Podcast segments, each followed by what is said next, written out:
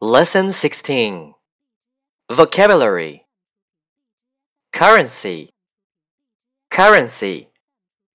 Account. Account. Fee. Fee. Exchange rate. Exchange rate. Withdraw.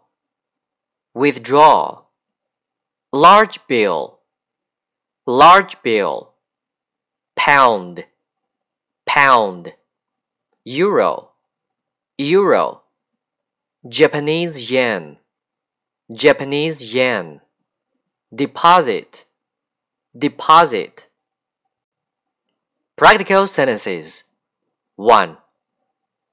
Do you know where I can exchange foreign currency? 2. What's the exchange rate today? 3. What's today's rate of RMB to pounds? 4. I'd like to change this into US dollars. 5. Which currency do you want to change your money into? 6. How would you want your money? 7. Two tens, one five, and the rest in ones, please. 8. Is there an ATM around here? 9.